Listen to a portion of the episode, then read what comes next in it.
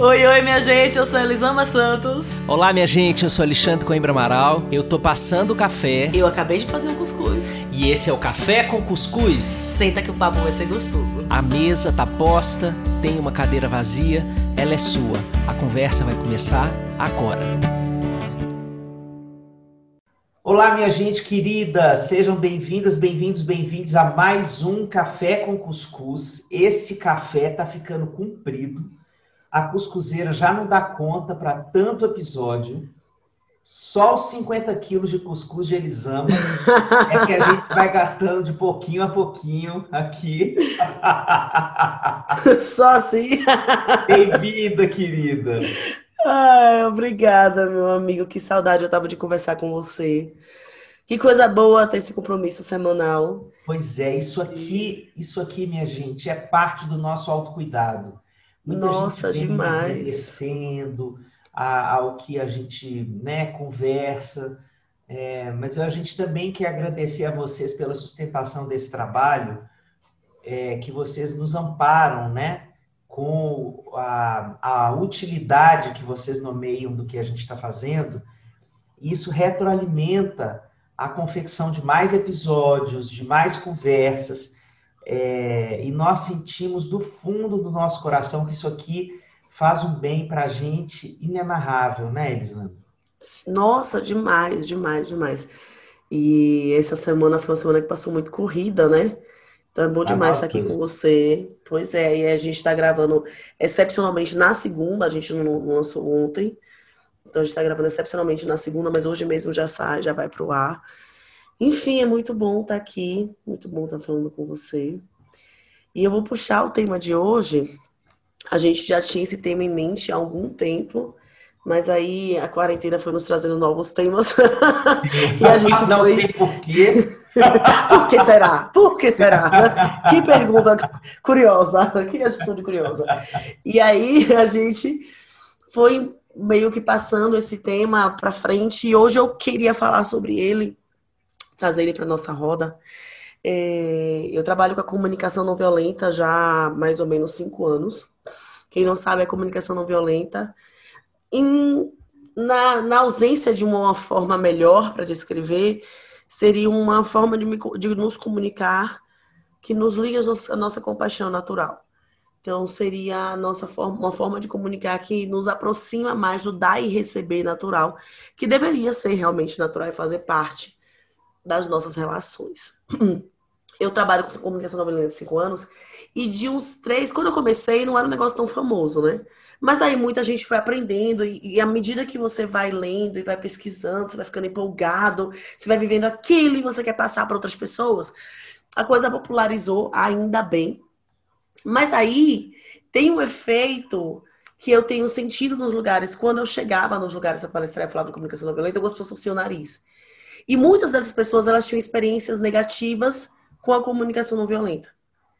E eu me ofertei, eu ofertei escuta para tentar entender, né? Mas assim, me explica melhor, me explica melhor.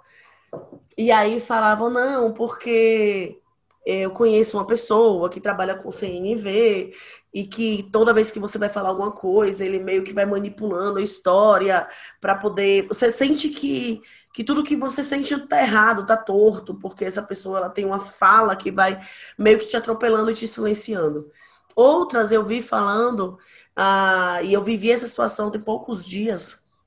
Eu postei sobre ah, uma amiga querida, Nanda, do Piscimama, ela tá no TikTok. E Xande, eu não sabia o que acontecia naquela rede social. É uma rede que tem muito mais crianças do que adultos. E ela foi falar sobre educação, né, no TikTok, sobre não bater, etc e tal. E começaram a aparecer crianças conversando com ela. Mas os pedidos de ajuda das crianças, eles são chocantes. Eu chorei de solução. Eu, eu peguei o celular para ler para Isaac as dúvidas, as, os pedidos das crianças, eu não consegui. A voz embargou, eu só fazia chorar. Meu Deus. Que é a, é, a minha, aqui na minha casa. Disso. Eu, não, eu fiquei chocada. As crianças escrevem assim: na minha casa eu tenho que chorar escondido ou minha mãe me bate. Aqui, quando eu falo com a minha mãe que eu tô triste, ela. A minha mãe precisa ver seus vídeos, porque a minha mãe, eu tô, quando eu falo que eu tô triste, eles me batem muito. Ah, teve uma criança que falou: eu acho que eu tô ansiosa e depressiva.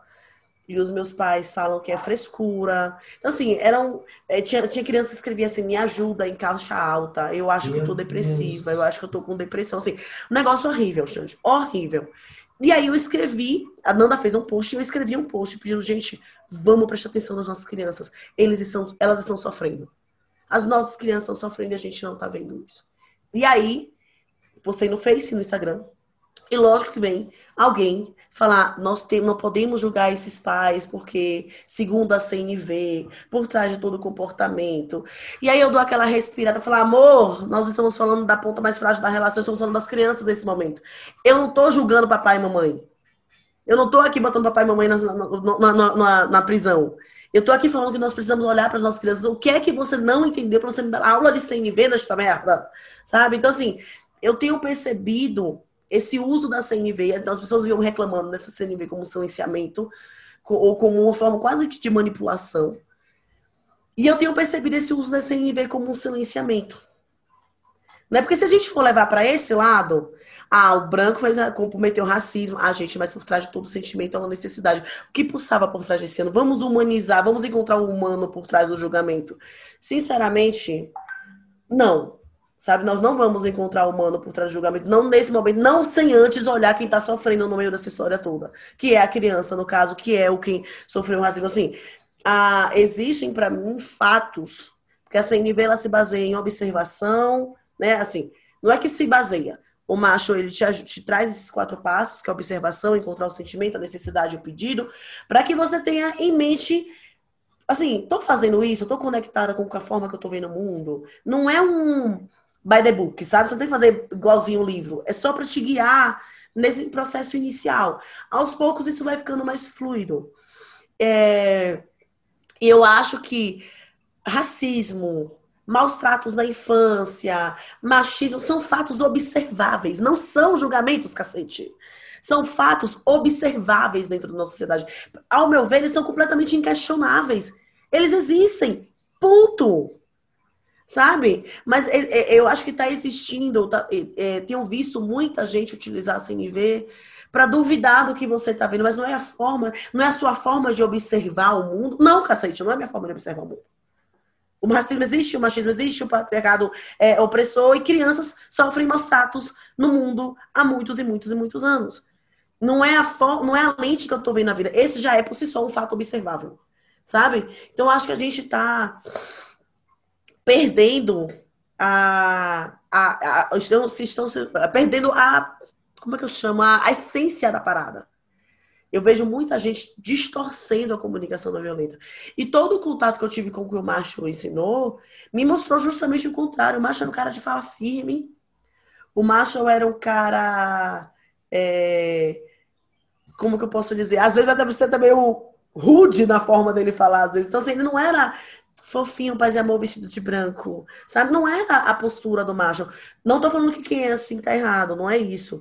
Mas é que querem desvirtuar, gourmetizar a parada e mostrar de uma forma que não é. Tá desconectando. A ideia do CNV é conectar a gente com a essência da vida, né? Com a vida que, com que pulsa em mim, o humano que pulsa em mim, a vida que está em mim, a vida que está em quem, com quem eu tô conversando. Né? E eu acho que a gente está desvirtuando isso. Porque à medida que eu nego alguns, alguns sentimentos humanos, ou que eu nego, nego fatos observáveis na sociedade, se eu nego o fato observável, eu nego toda a, a consequência desse fato observável na vida de quem está falando, na vida de quem está vivendo, na nossa vida. Eu nego tudo, caramba. Como é que eu vou me comunicar com a verdade, com a vida que pulsa entre nós dois? Se eu nego fatos que não são simplesmente, já vamos olhar uma necessidade. Não, vamos com calma, peraí, né? Se for assim, Gandhi, ele tinha que olhar os sentimentos e as necessidades por trás dos ingleses antes dele pensar em tudo que ele fez. Assim, não. É, olhar sentimento e necessidade, humanizar o outro, não quer dizer cale a sua fúria, cale a sua indignação, cale a sua capacidade de pôr limites. Pelo contrário, eu sempre encontrei, assim, enxerguei a CNV como essa, esse lugar de me conectar com o que está vivo em mim. Se o que está vivo em mim é essa necessidade intensa de pôr limite, de ir contra essa injustiça social, eu vou abraçar isso com, com unhas e dentes, sabe? Mas a gente está confundindo com flores, full time. E aí eu queria falar sobre isso, que, como é que isso chega em você, assim, como é que você percebe Maria. isso?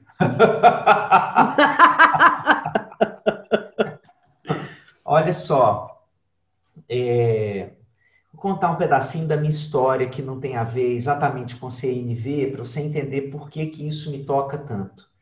Uhum. É, eu, a minha primeira formação clínica foi abordagem centrada na pessoa de Carl Rogers, que é um dos fundamentos da CNV. Da CNV, sim.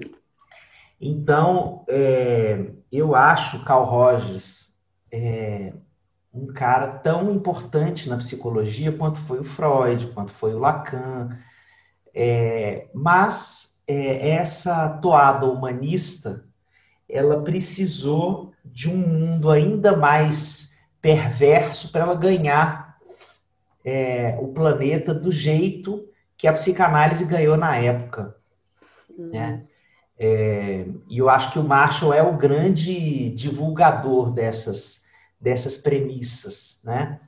É, e é muito importante que, é, assim, quando você assiste o Carl Rogers, ele tinha alguns vídeos, o Carl Rogers, na história da psicologia, o Carl Rogers tem várias contribuições, uma das, das maiores contribuições dele, ele foi o primeiro cara que fez pesquisa através de espelho direcional, né? Foi, eu não sabia. Foi, foi. Ele foi o primeiro. Ele foi presidente da APA, da Associação de Psicologia Norte-Americana, e ele construiu aquela, é, aquele sistema para os alunos poderem ver a sessão, porque ele queria é, que fosse para além do discurso, né? Porque quando o aluno começa a, a atender e ele vem para a supervisão perguntar o que, que ele faz, ele geralmente quer saber do texto. E o Carl Rogers estava muito interessado que as pessoas modulassem o olhar, o tom da voz, uhum. a conexão com as pessoas. Então, ele sentia que os alunos precisavam ver, ver o encontro terapêutico, né? Testemunhar aquilo ali. É, Faz muito sentido. E o, inclusive porque essa foi a grande ruptura dele com a psicanálise, né? O olhar é, e a presença frente a frente do terapeuta é o avesso do, do divã. divã, né? É, bom, mas eu estou trazendo o Carl Rogers aqui porque é, ao longo de toda essa formação é, eu questionei essa suposta docilidade é, submissa na fala de um terapeuta humanista. E é, quando eu decidi estudar terapia familiar, eu fui atrás de entender como eu poderia conversar com as famílias é, cujas crianças estavam sendo maltratadas, que eu atendia crianças, atendia crianças numa comunidade carente de Belo Horizonte, os casos eram tudo de abuso, e eu sentia que eu precisava de, uma, de um respaldo para conversar com as famílias, né?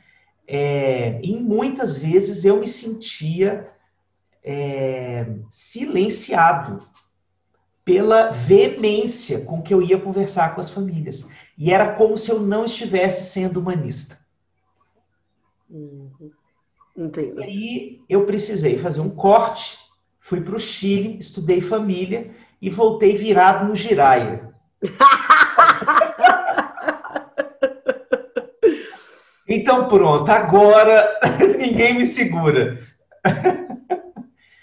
É, e depois eu integrei as duas coisas e percebi o seguinte: olha, eu sou humanista raiz, não sou Nutella, entendeu? Eu sou humanista raiz. Carl Rogers é um cara fenomenal que construiu uma teoria que, que ajuda a salvar a humanidade da solidão, da falta de pertencimento, da, da falta de conexão com o outro, da falta de solidariedade. É um cara que construiu uma, uma terapêutica que é um abraço por si só.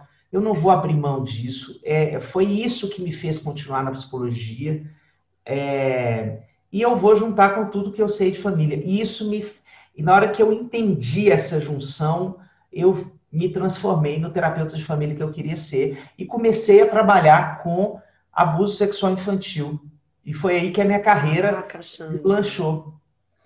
É, e, e, portanto, nós estamos falando de algumas coisas que são muito caras para mim e que tem anos que eu defendo. Né? É, uma das estratégias das interações abusivas é o que a gente chama de lei do silêncio. A lei do silêncio é uma série de mensagens que fazem com que a vítima se sinta corresponsável pelo abuso. E pelo sistema interno de justiça da vítima, ela se cala. Porque se eu sou corresponsável, eu não vou denunciar. Porque eu não tenho esse direito, uma vez que eu contribuí para que essa violência acontecesse. Isso é, uhum. é, a sua mini saia está muito curta, é, mas também você, três pontinhos completos. Mas também você é. é. tão violento, é tão violento que eu não sei nem descrever o mais também você. Exatamente. Então, é isso é a lei do silêncio, né? Essas mensagens capturam é, as vítimas nesse, nesse é, aprisionamento da fala, da denúncia. Então, a primeira coisa que a gente faz com uma pessoa que está sendo vítima de violência é, isso está na literatura de violência familiar, assim, o terapeuta precisa entrar em contato com a sua indignação, para que essa indignação vire força. É como se a gente emprestasse a nossa espinha dorsal, entende? para o outro. Esse assim, velho, chega, acabou. Olha só, você é uma vítima de violência. Vítima. E isso é o primeiro ponto da assunção dessa hierarquia abusiva. Então, a indignação, ela está a serviço de retirar pessoas de situações abusivas das quais elas não conseguem sair sozinhas na imensa maioria das vezes. E na hora em que você, é aí que eu quero chegar, contei essa história toda para chegar nesse ponto. Na hora em que você observa uma situação violenta, você tem duas alternativas. Ou você se alia à vítima, ou você se alia ao agressor. Ponto. Não tem jeito de você lidar com os dois ao mesmo tempo. Então você faz uma escolha. Se você se cala e fala em briga de marido e mulher não se mete a colher, é, cada família sabe como educa seu filho. É, se você fala essas coisas, você está se aliando com o agressor. E se você fala, isso é um absurdo, isso não pode ficar assim, eu sou parte do tecido social que quer reconstruir esse mundo, esse mundo está ao contrário, bora juntos, eu vou ajudar essa criança, eu vou ajudar essa mulher, eu vou ajudar esse idoso, eu vou ajudar é, esse, esse deficiente, qualquer que seja, né? Eu vou Sim. entrar com a minha força de quem está visibilizando essa violência é, na hora você se alia à vítima. E, e, aí, se aliando à vítima, ela passa a ser é, a protagonista do próprio movimento. Então, o que, é que você quer fazer? Como eu posso te ajudar a fazer? De que forma? Em que ritmo? Se ela tiver correndo risco de vida, é indignação, indignação, indignação e urgência. Olha só, velho, não tem tempo para pensar. Primeiro nós vamos salvar sua vida. Exatamente. Primeiro a gente vai sair. Eu fiz uma série de vídeos sobre chantagem emocional, né? Esses dias. E aí eu deixei claro assim, gente, se você tá sofrendo é, violência, não tem conversa. Não aplique nada do que eu falei aqui. Saia! Saia! Nada, nada, não tem nenhuma Saia, conversa. na Bahia. Tipo, Pois é, na, nada do que eu falei você vai aplicar. Não é para você do que eu tô falando. Eu estou falando pra, pra, em relações que isso ainda não foi cortado. Esse respeito, esse nível de. Essa linha tão tênue, ela ainda não foi rompida. Rompeu, cara. Esquece isso. Vamos agora defender você. Não vamos pensar em como a gente. Não vai equilibrar nada. Você vai sair dessa situação agora. Mas é isso, enfim, te interrompi. Não, mas é que não, eu, eu fico não, muito... As suas interrupções sempre melhoram a minha fala. Pode me interromper o tanto. é, e isso aqui, isso aqui é saúde nossa. A gente vai se, se tecendo e se costurando e no final fica um troço ótimo. É, mas na hora em que a gente dá as mãos para a vítima, ela decide como ela vai fazer isso. Né? Mas se você, nesse momento, for dar as mãos para esse agressor, e se a mesma pessoa que der as mãos para a vítima for dar as mãos para o agressor, a vítima vai se desconectar de você como apoiador, porque ela precisa de alguém que a escute. Só ela. Só ela, porque ela passou o tempo da violência sendo, é, in, é, sendo, sendo confundida que ela e o agressor eram uma coisa só e que ela não tinha direito à sua individualidade, à sua vida, às suas escolhas. Meu corpo, minhas regras. Né? Meu corpo, minhas regras vale não é só para as mulheres, para qualquer pessoa né? Vale para criança. Para criança que está apanhando aí, que você falou aí, esses meninos. Ave Maria do TikTok da Ananda. É da Ananda Perim, né? É. Ai, muito triste, Xande. Depois eu te mando. Depois eu te mando o link da, da postagem dela. Pois é, eu, eu fico com a sensação que a galera da CNV, às vezes, tá meio que nem mãe quando os dois brigam e faz assim: abraça, abraça que vocês são amigos. Abraça seu irmão, Nossa, pede desculpa. Sabe? Eu tenho essa sensação. Não, vamos olhar a necessidade do outro, mas tem hora que eu não vou olhar a necessidade do outro. Tem hora que, para eu conseguir lidar com a necessidade do outro, eu tenho que estar conectado com a minha, eu tenho que estar alinhado com muita coisa aqui. Ou eu vou fazer merda. Ou eu vou esgaçar esse limite de uma forma em que eu vou acabar atendendo a ele me violentando. E que isso vai ter um preço, como o Macho lindamente dizia. Sabe, eu vejo assim, tipo, os meus filhos brigam. Qual a orientação que você me deu para os pais? Primeiro você vai para a criança que apanhou. Aqui bateu, tinha um sentimento, tinha uma necessidade de algo vivo dela? Tinha. Mas nesse momento alguém apanhou. Alguém está sofrendo mais. Quer dizer, não dá para medir sofrimento, mas assim, algo foi muito violentado. A integridade física foi violentada. Eu vou primeiro porque apanhou. E eu vou acolher esse que apanhou. E eu vou ouvir essa criança que apanhou. E aí depois eu posso lidar com o sentimento com necessidade do que bateu. Mas não vai rolar como você falou. Vamos abraçar os dois aqui? Que seu, entenda o seu irmão, ele tinha um sentimento de necessidade. Ah, não, gente. Ah, não, sabe? Não, não é assim que funciona. Eu, eu, o meu, a minha experiência com a CNV, Xande, ela foi uma experiência como a sua quando você foi para o Chile, entendeu que você é humanista, mas que você também tem outras pegadas para misturar tudo. So, so, você não é o, o humanista da, da, da, roupinha branca, da pomba da paz na mão e. Oi, pronto, você não é essa pessoa. Tem gente que é assim, lindo, massa, mas tem gente que não é. Então, assim, eu passei uma vida brigando, quem gosta de astrologia aí vai me entender, com o meu sol e a minha lua. Meu sol é Ares, né? Essa tendência à briga, luta, a tomar parte. Odeio injustiça. Tipo, odeio injustiça. Virei advogada exatamente por conta disso. Não aguentava ver injustiça, tomava partido.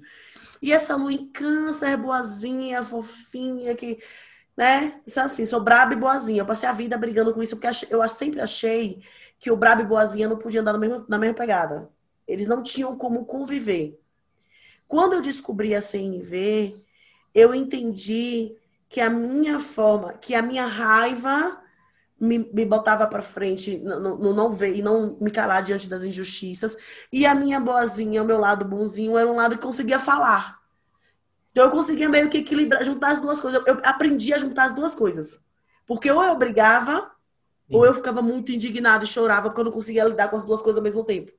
E aí eu consegui deixar essa raiva existindo e juntar esse meu lado que é sensível, que olha muito para o outro, que mãezona, né? Câncer é, é, esse signo muito mãe, então essa lua mãezona. Olha o meu trabalho. Meu trabalho é defender as criancinhas sendo essa mãezona. Assim, é, juntei as minhas duas coisas. A CNV me ajudou a equilibrar isso, sabe?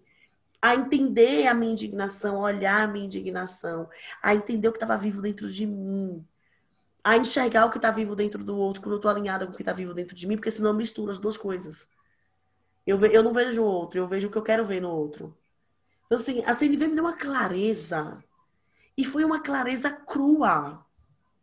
Foi uma clareza, sabe, de, de, de, de, de verdade mesmo. Não foi um negócio que está enfeitando. E aí eu acho que as pessoas estão pegando muito um manual e querendo viver um manual. Sabe, querendo viver como você falou, ah, mas tem esse, esse, esse ah, tem que olhar com o olhinho manso, eu não posso. Não, não é assim que funciona.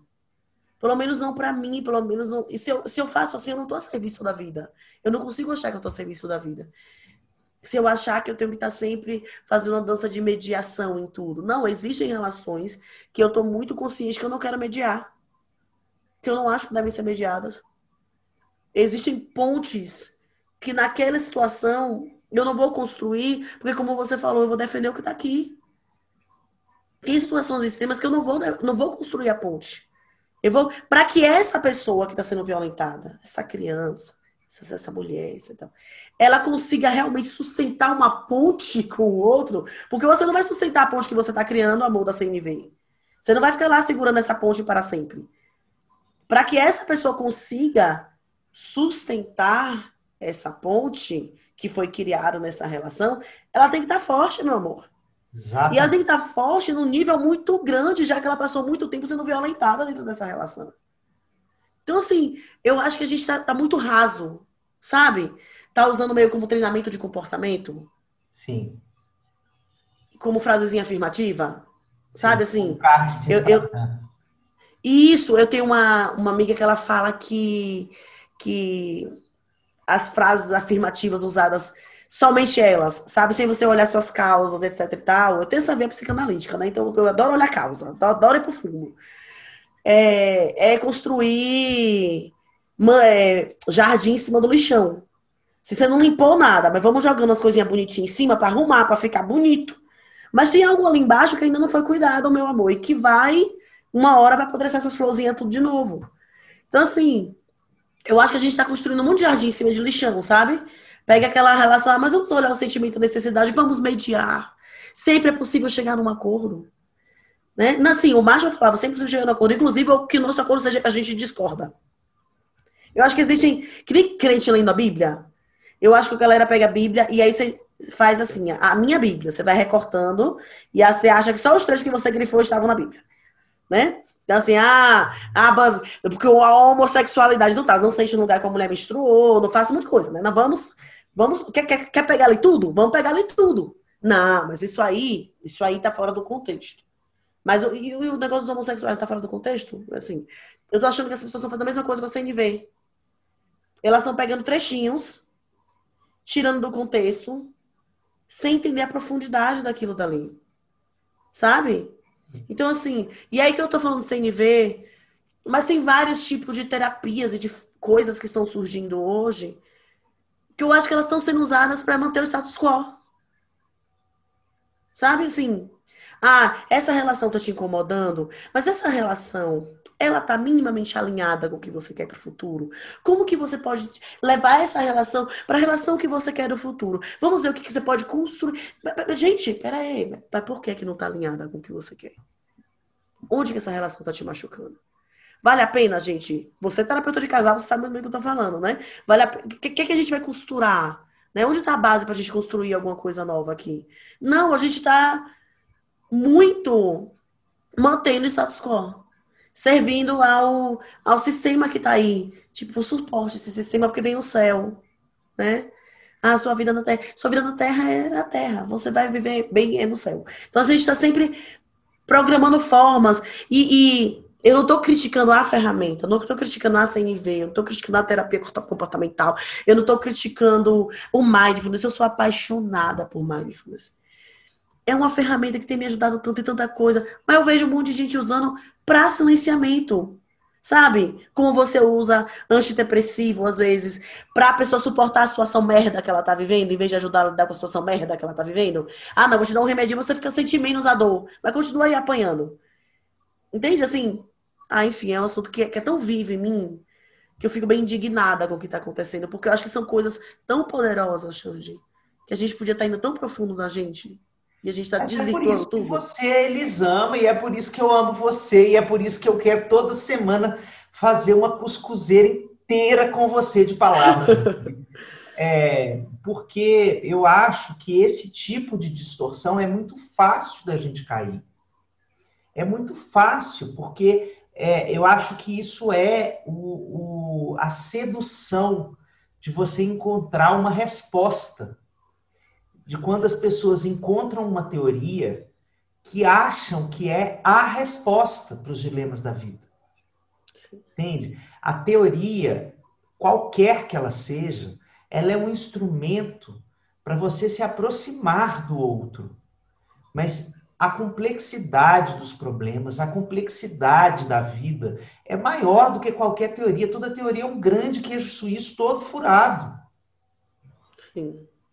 Né? Assim, a gente a gente pode listar assim na nossa história todas as pessoas que trabalham com seres humanos podem citar é, e se lembrar dos momentos em que a sua teoria te deixou na mão, em que você foi com ela de mãos dadas, com a sua ética, com a sua disponibilidade para o outro, e você chegou diante de um problema em que a sua teoria não tinha te ensinado a lidar, em que a sua teoria parecia que não tinha uma, uma saída para te ofertar, para construir alguma ação ali, é, e você entrou em um buraco, em um vazio, em uma solidão. A teoria te desabrigou ali. Então, é, esses momentos são importantes da gente sentir em qualquer prática, porque é nesses, é nesses momentos que a gente reinventa as teorias, é nesses momentos em que a gente faz novas leituras, em que a gente diz: Isso aqui é ótimo, mas está faltando isso. E daqui Sim. a 20 anos vai faltar outra coisa, daqui a 50 anos essa teoria. Porque o, o mundo vai se transformando e as teorias precisam se adaptar a tempo, à cultura, ao estilo das pessoas, né? As necessidades de uma cultura. As, então, assim, as necessidades da nossa cultura hoje, a grande necessidade da cultura brasileira hoje é acabar com o racismo. Não tem outra. Não tem outra necessidade da cultura brasileira.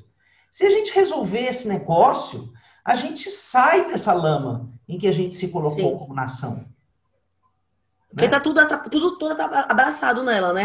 Tá violência, a violência, tanto a violência normal como a violência policial, tudo aí, tá tudo aí. Uma tá coisa limita a outra e vira um grande então, bicho. A gente constrói isso como uma necessidade da cultura e nós vamos escutar essa necessidade da cultura e vamos trabalhar como operadores sociais em, na, em prol da transformação dessa cultura, escutando as necessidades dela. Né? Hum. É, nós estamos cansados. Nós estamos cansados de viver com isso. Né? Vocês estão exaustos, estão exaustos, estão exaustos. E nós do lado de cá, que estamos que dando oportunidade de, de, de nos escutarmos na nossa branquitude, estamos exaustos também, estamos exaustos de vergonha, estamos exaustos de vergonha do que a gente tem feito. Então, existem necessidades que são é, prementes nessa história, entende? Então, na hora da gente combater uma simetria da cultura tão grande quanto essa, né, é, há, há, há uma primazia de cuidado. Isso chama Sim. primazia de cuidado. Você cuida Sim. de quem está mais vulnerável. Pois é, é ficou para mim, às vezes fica para mim igual todas as vidas importam.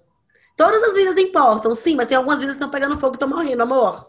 Exatamente. Todas as vidas importam, ok, a gente concorda. Exato, mas tem vidas aqui que estão precisando de um cuidado maior. Se você vai para um hospital e você está com, uma, com uma, um apendicite supurado, mas tem gente morrendo, seu apêndice, o seu apêndice supurado vai ter que esperar. É. É isso, é, eu acho que, que a gente está perdendo a mão e a CNV tem virado esse todas as vidas importam, sabe? Em momento que tem hora que a gente tem que olhar outras coisas. E sabe o que, é que você falou dessa tentação de achar resposta?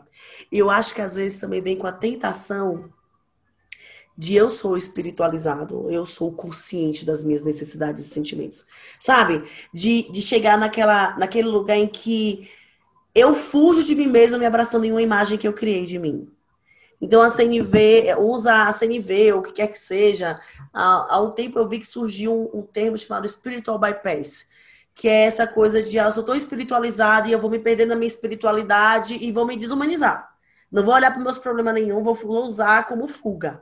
A gente tem uma tendência, enquanto seres humanos, que não aprendemos a lidar com os nossos sentimentos. A gente quer fugir da dor mesmo. Isso é natural, independente de saber lidar com o sentimento ou não. Mas como a gente não aprendeu a lidar com sentimentos, a gente vai guiado muito por esse impulso de fugir da dor. Então, às vezes você usa a sua espiritualidade, às vezes você usa. Você vê quantos, quantos evangélicos a gente vem fazendo isso? Quantas pessoas, namastê, paz e amor. Você vê que a pessoa tá cheia de problemas. Ela, não, mas eu acredito na mudança da vida, no fluir. Você pode acreditar? Pode, mas olha aí que você tá com, com um pouquinho de dor, vamos chorar essa dor um pouquinho. Então, a gente acha que, às vezes, a imagem que eu criei de mim ela é. Eu uso a imagem que eu criei de mim para fugir. Então, às vezes, eu percebo pessoas que estudam, que estão aí se esforçando para pôr em prática uma comunicação mais efetiva, mais amorosa, mais verdadeira, fugirem da própria verdade, porque se conectaram com uma imagem falsa de si mesmos. Não sei se estou conseguindo ser clara. Você está conseguindo entender? Ah, claríssimo, claríssimo. É, é, se, então, assim, ah, não, eu, eu já sou essa pessoa toda trabalhada, né, na, na, na, CNV, na terapia e tudo, eu sou uma pessoa muito consciente dos meus sentimentos e necessidades, então eu posso te dar uma aula agora. Porque você não tá percebendo, mas eu tô percebendo o seu sentimento, a sua necessidade, amor. Eu tô percebendo, então eu vou te ajudar a chegar no lugar sobre você que eu já cheguei. Sabe, assim, tá desconectado da vida do mesmo jeito, amor. Sim. Se eu não tô aberto, eu tô desconectado da vida do mesmo jeito. Eu falo, é, é, é, a tentação dos pais de acharem que conhecem os filhos, que sabem tudo. Eu, eu volto e meia chamo os pais para conversar, né? Quando a gente tem alguma situação que a gente vai conversar, que os pais vêm falar comigo. E aí eu pergunto, tá, você já conversou com seu filho sobre essa situação? Não, já falei. Não, não. Respira. Tô perguntando se você não deu palestrinha. Conversar pressupõe que você escutou seu filho. É, é essa, isso que a gente chama de conversar não é conversar. A palestrinha eu sei que você já deu. Não tenho dúvida nenhuma que você já deu a palestrinha. Quero saber se você já escutou o seu filho. Ah, Elisama. Ah, é porque. É, não. Aí eu, normalmente, assim, principalmente quando eu tenho intimidade com as pessoas, isso eu faço mais com amigas. Aí eu pergunto, vem cá, ouvir o que ele tem pra te dizer vai doer, né? Vai. Agora eu vou te dizer o que você tá fazendo. Você não sabe lidar com a dor que a fala do teu filho vai despertar em você. E aí você está deixando ele sozinho com a dor dele.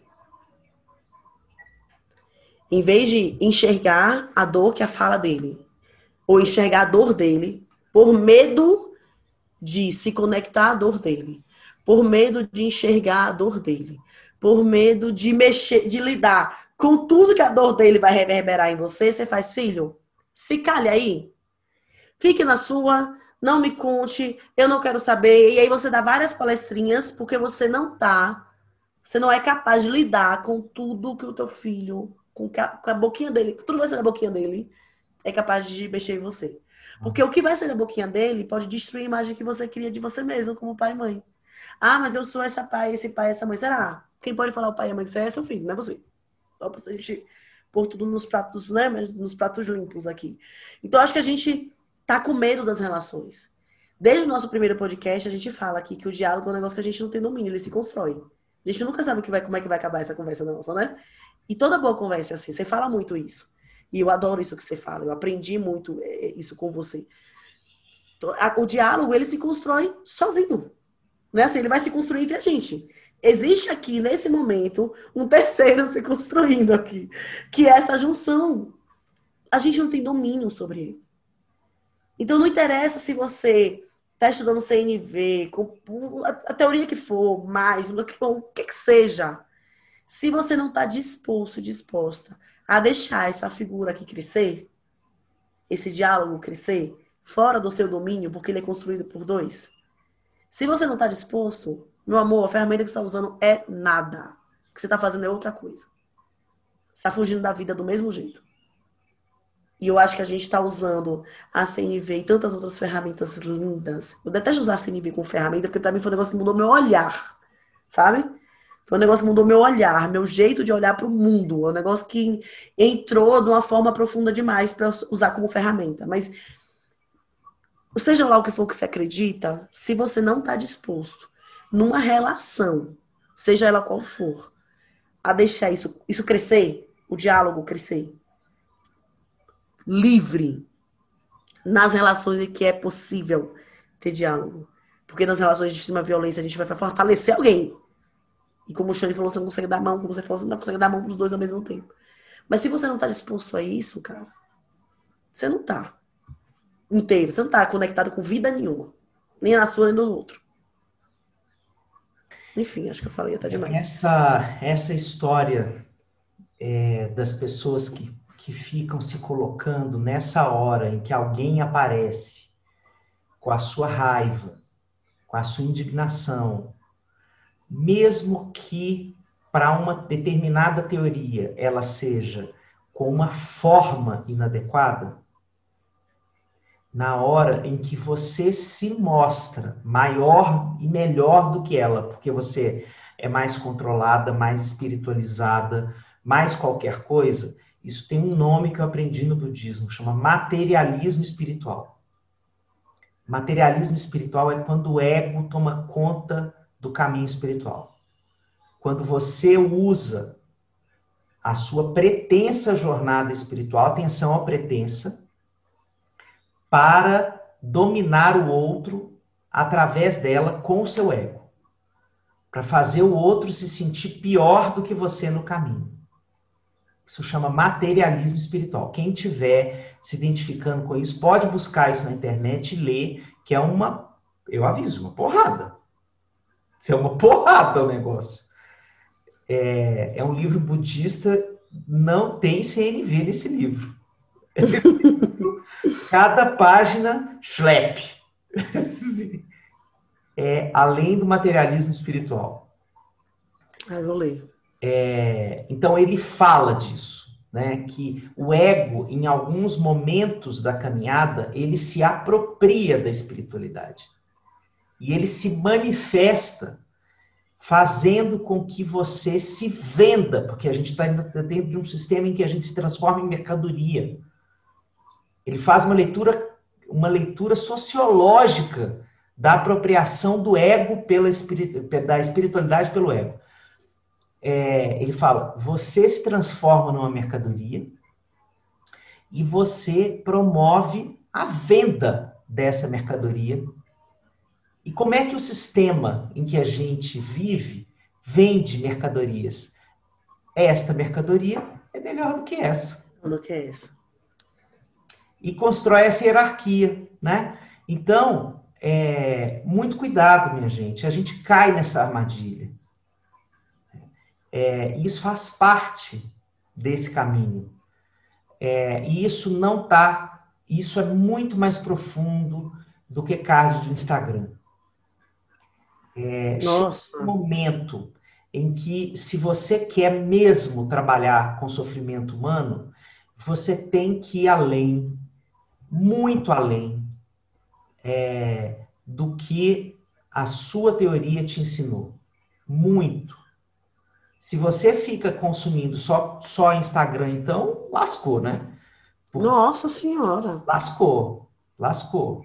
É, então, é, a gente precisa construir, então, é, precisa construir saídas para esses momentos. Olhe para a sua prática e veja em que momentos a sua teoria te faltou, em que momentos você se sentiu dissonante com ela. A teoria é uma roupa, ela, ela tem que te vestir bem. Ela, ela não pode entrar e ficar troncha no seu corpo é, e, e, ajustar a teoria à roupa é fazer a barra da teoria. E é quando a gente faz a barra, a gente corta um pedaço da roupa, né? Para fazer a barra. Sim. Ou quando a gente faz o ajuste da cintura, a gente também pode cortar um pedaço da roupa. E não tem problema. Você corta um pedaço da teoria. Você coloca outras coisas. Aí você veste essa roupa e você quer colocar um adorno na roupa, para ficar mais, a roupa se ajustar ainda mais ao seu estilo.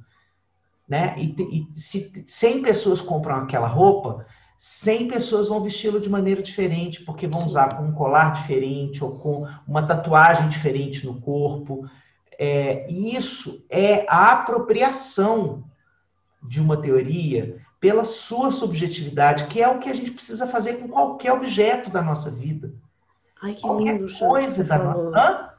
Que lindo isso que você falou. Né? Qualquer objeto da nossa vida não pode silenciar a nossa subjetividade, porque esse silenciamento da nossa subjetividade, a gente passa para frente feito passanel. Na hora em que Elisama, por exemplo, está falando de como ela se apropriou da CNV, é, é, o que, é justamente o que faz. O fato dela ter feito a barra do vestido da CNV que ela veste com muito orgulho, com muita alegria, é que dá lucidez e olhar e distinção no olhar para ela perceber quem não fez esse trabalho, né? E quem está passando esse anel para frente do silenciamento. Eu silencio as minhas necessidades em nome de uma teoria supostamente perfeita, que precisa entrar em mim sem nenhum reparo, que precisa, é, é, a minha subjetividade precisa se submeter a essa teoria, e aí depois, num movimento inconsciente, eu faço a projeção desse Sim. silenciamento no outro. Essas pessoas não entendem. Nossa, esse passanel que você falou é, é uma analogia perfeita. A gente não entende que quando a gente cala na subjetividade, a gente vai fazer isso com o outro. É um caminho direto. Não estou falando que você vai fazer de, de propósito, mas você vai fazer. Então, é esse medo que nós temos, Xande, de para entender algumas teorias, você tem que olhar para você e não é só para o seu lado bonitinho. É essa nossa mania de não querer olhar para as nossas feiuras, dar nome a elas, encará-las como parte de nós. A gente esqueceu o alecrim dourado que nasceu no campo sem ser semeado o tempo inteiro. tipo, você não é o alecrim dourado. Tem um capim a rodo, gente. Sabe? Então, assim, para eu aplicar, por exemplo, viver a CNV, viver outras teorias, eu tenho que olhar com verdade para mim. E verdade inclui olhar as minhas feiurinhas todas. Aceitar as minhas feiurinhas nas minhas relações. Aceitar os meus 50% na maioria das minhas relações. Entendeu? Só que eu acho que a gente foge disso. Porque dá medo demais encarar esses lados nossos. Dá medo encarar onde nós somos abusados e onde nós somos os abusadores. Porque dentro desse sistema que a gente vive, tem as duas coisas dentro de nós. Tem os dois impulsos dentro de nós. Sabe? Então, acho que a gente quer essa mania humana insuportável de querer sair cortando lá dos nossos. Não, mas eu sou só essa pessoa que sabe escutar, tá? Eu sou só essa pessoa que não! É, Isaac e eu estamos fazendo terapia de casal, né? E aí teve uma sessão em que a gente começou algumas coisas. E aí, quando acabou a sessão, eu fiquei pensando, eu falei, mas cara, só, né? Eu me orgulhando da escuta e, ó, nesse, nessa situação, eu tô escutando zorra nenhuma. E o pior, porque tem situação que eu não tô escutando, e com, exatamente para mim foi o que a CNV me deu de presente, eu enxergo, eu não tô escutando eu não estou escutando o que eu estou entendendo, é essa e essa minha necessidade, e eu vou arcar conscientemente com as consequências dessa minha não escuta. Então, assim, é uma escolha que eu estou fazendo. Eu não vou parar de te, mandar merda, mas eu vou te mandar merda num lugar de consciência. A culpa não é sua, a escolha é minha, eu estou decidindo te mandar merda nesse momento e não escutar nada que você está falando. Uma decisão consciente, que eu acho que antes da sem nível eu não tinha. Era culpa do outro, sempre. Você me fez isso, você, você, você sabe? Mas tem momentos que eu não escuto, eu tô achando que tô escutando.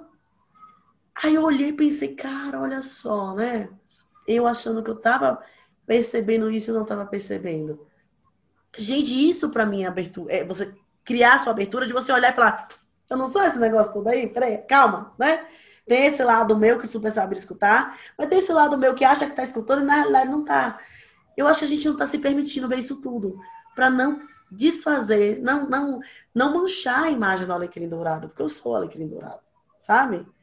Eu acho que a gente precisa desapegar um pouquinho, Porque se eu não enxergo esses momentos meus, as minhas incongruências, as minhas ambivalências, as minhas loucuras, os meus, os meus momentos no sense, se eu não enxergo isso em mim, como gente, você falou do passanel, eu vou querer rasgar isso no outro.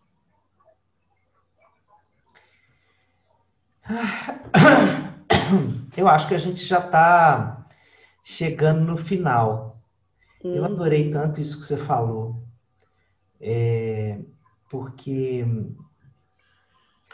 você veja que o caminho que a gente não sabia que a gente ia fazer nessa conversa, é, o nosso tema era o silenciamento é, possível a partir de uma teoria, né? Você trouxe a CMV. É, mas a gente chegou na necessidade da integração, é, que só vem com um trabalho pessoal profundo. E esse trabalho pessoal não é também fácil de fazer, é, não é rápido, não é um fast food de autoconhecimento, é, como algumas pessoas na internet estão parecendo é, dizer que é. Gente, isso dá um, um, episódio inteiro, esse fast food de conhecimento. Inteiro. Possível. Né? Dá Você é muito genial. Você fala umas coisas que faz. Ah! Na minha cabeça. Não, é assim, fica a dica. Fica a dica. Pra, Aguarde, é um spoiler. A gente sabia, mas já virou spoiler. Vamos ter que falar sobre porque isso Nossa, é... Xande, por favor. Eles amam. Isso às vezes me enlouquece. Isso às vezes me enlouquece. Porque coloca a gente no limite, assim, na the thin red line, na, na corda bamba de sombrinha da ética. Assim, né? Assim, até onde eu posso falar disso, como eu posso falar disso, como eu posso me apropriar da palavra para denunciar esse tipo de coisa. Não, né? Vai ser nosso próximo episódio. Acabamos de decidir o tema, porque isso dá. Nossa! Isso é uma coisa que me preocupa deveras, porque é, na hora em que a gente é, chega com uma proposta mais profunda de autoconhecimento, às vezes ela não cola para muita gente, porque essas pessoas estão seduzidas é, por uma mentira. É, traga o seu amor próprio em três dias, né? Em três meditações. Isso é fake news da, isso é fake news da psicoterapia, sabe? Sim, sim, sim, sim. Nossa, como sei. Então, é, nós vamos fechar por aqui, nesse tom, assim, fofíssimo. Fofíssimo. que marcou este episódio. É, costuramos ele todo cheio de fofurices.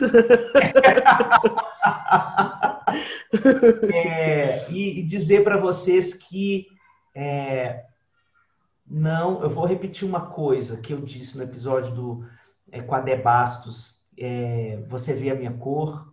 Se você não escutou esse episódio, escute. É uma das coisas mais lindas que a gente fez nesse, nesse podcast. Uhum. É, eu vou repetir o que eu disse. Não silencie o seu incômodo. Não. não silencie o seu incômodo que você estiver sentindo por escutar esse podcast. Se você se identificou com alguma coisa, né? Como é que a identificação pode acontecer? Inclusive pela raiva. Se Sim. você se identificou com alguma coisa aqui, se tem uma ressonância em você, emocional, não se permita resposta simples. Deixa esse material é, mobilizar você, deixa as palavras saírem aos poucos das suas vísceras, mas se pergunte quem sou eu na fila desse pão do silenciamento. Sim. Quem, como eu tenho feito isso na minha prática? Né? É, se, eu, se eu tenho usado é, teorias que estão a serviço é, de uma humanidade mais libertária para reencaixotar as pessoas, né? é para criar novas caixas, para criar novas formas de tutela do humano. Sim, nossa, Xande, isso, isso, isso, isso. É exatamente isso que eu vejo. Para criar novas caixas, sabe? Eu falo para os pais que na educação não violenta, que foi a minha forma de esquematizar a coisa para volta para o lado da educação, é, a minha ideia nunca foi dar respostas. A minha ideia é te ajudar a criar novas perguntas. Sim. Porque a gente tem feito perguntas erradas. Assim, não é que é errado, as perguntas que vão nos levar a lugares equivocados da vida. Nas nossas relações. Então, assim, eu quero te ajudar a ter novas perguntas. Né? Em vez de, por que meu filho está me desafiando? Vou falar, por que, que esse olhar mexe tanto comigo? E o que é que está vivo dentro dele para ele não lançar esse olhar? São outras perguntas que eu quero que a gente faça para que a gente encontre, chegue em outros lugares. Então, eu acho que todas as teorias, elas precisam nos ajudar com as nossas perguntas, como você falou. Sabe? Então, assim, se você está usando qualquer teoria, no caso, no meu caso, por conta, assim, por, pelo fato de ser a minha vida hoje, né? O que eu vivo, busco viver diariamente, ser também o que sustenta a minha, meu trabalho, minha vida hoje, se é CNV. E eu te pergunto, se você, se eu te falo, se você está buscando a CNV para obter respostas, você está fazendo isso errado. Sim. A CNV te ajuda com perguntas. É sobre perguntas que a gente está falando. Porque são as perguntas que mobilizam a gente. Muito obrigado, Elisama. Essa conversa é, reafirma tanta coisa em mim e me ajuda a caminhar tanto, tanto.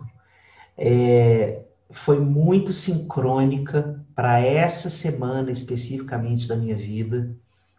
É, muitas coisas aconteceram na minha prática é, que disseram dessa coisa, sabia? Sério, a gente nem, nem conversou. É, eu usar a veemência para falar de situações violentas e eu ser chamado de violento. Sabe? Sim. Isso aconteceu algumas vezes essa semana. Nossa, e a gente não tinha conversado nada. Porque normalmente, para quem não, vocês não sabem, mas a gente liga e aí a gente conversa, conversa, conversa, conversa, conversa. Aí depois de um tempão que a gente começa o podcast. E hoje, estamos com as agendas cheias, não dava tempo. Então hoje a gente ia ser legal e oi, amigo, todo mundo bem, vamos pro podcast. Eu não fazia ideia disso. Mas é aquele paradoxo da tolerância, né? Exatamente. Ah, mas se você tolera o intolerante, até que ponto isso é flexível? Até que ponto eu tenho que tolerar o intolerante, né? Isso, isso é, porque eu fui me indignando em algumas situações, três situações específicas. Eu fui me indignando em algumas situações e o volume da minha voz foi aumentando. E eu fui pontuado pelo volume da minha voz. Sabe? Eu fui pontu... assim, como assim você que fala tanto de olha o tamanho da sua voz, olha o volume da sua voz, né? Então, é, esse podcast também me, me ampara nesse momento. Obrigado. Ai, que lindo. Obrigada a você também, amigo, por essa conversa, por essa troca, por essa disponibilidade sempre presente da gente construir esse diálogo que a gente não sabe onde ele vai parar. Mas ele sempre nos leva nos lugares que precisamos chegar, né? Isso que. Eu acho lindo, né? Ele, a gente nunca sabe onde é que vai dar o nosso diálogo, mas chega lá naquele lugar que a gente estava precisando. Exatamente. Essa abertura para para a conversa e para o entendimento. Enfim, gente, obrigada por você que está aqui com a gente. Que nos continue, continue a, continue a nadar, continue a nadar. para encontrar a solução, nadar, nadar. Sem todas as salas decoradas. Beijo, minha gente. Beijo, tchau, gente.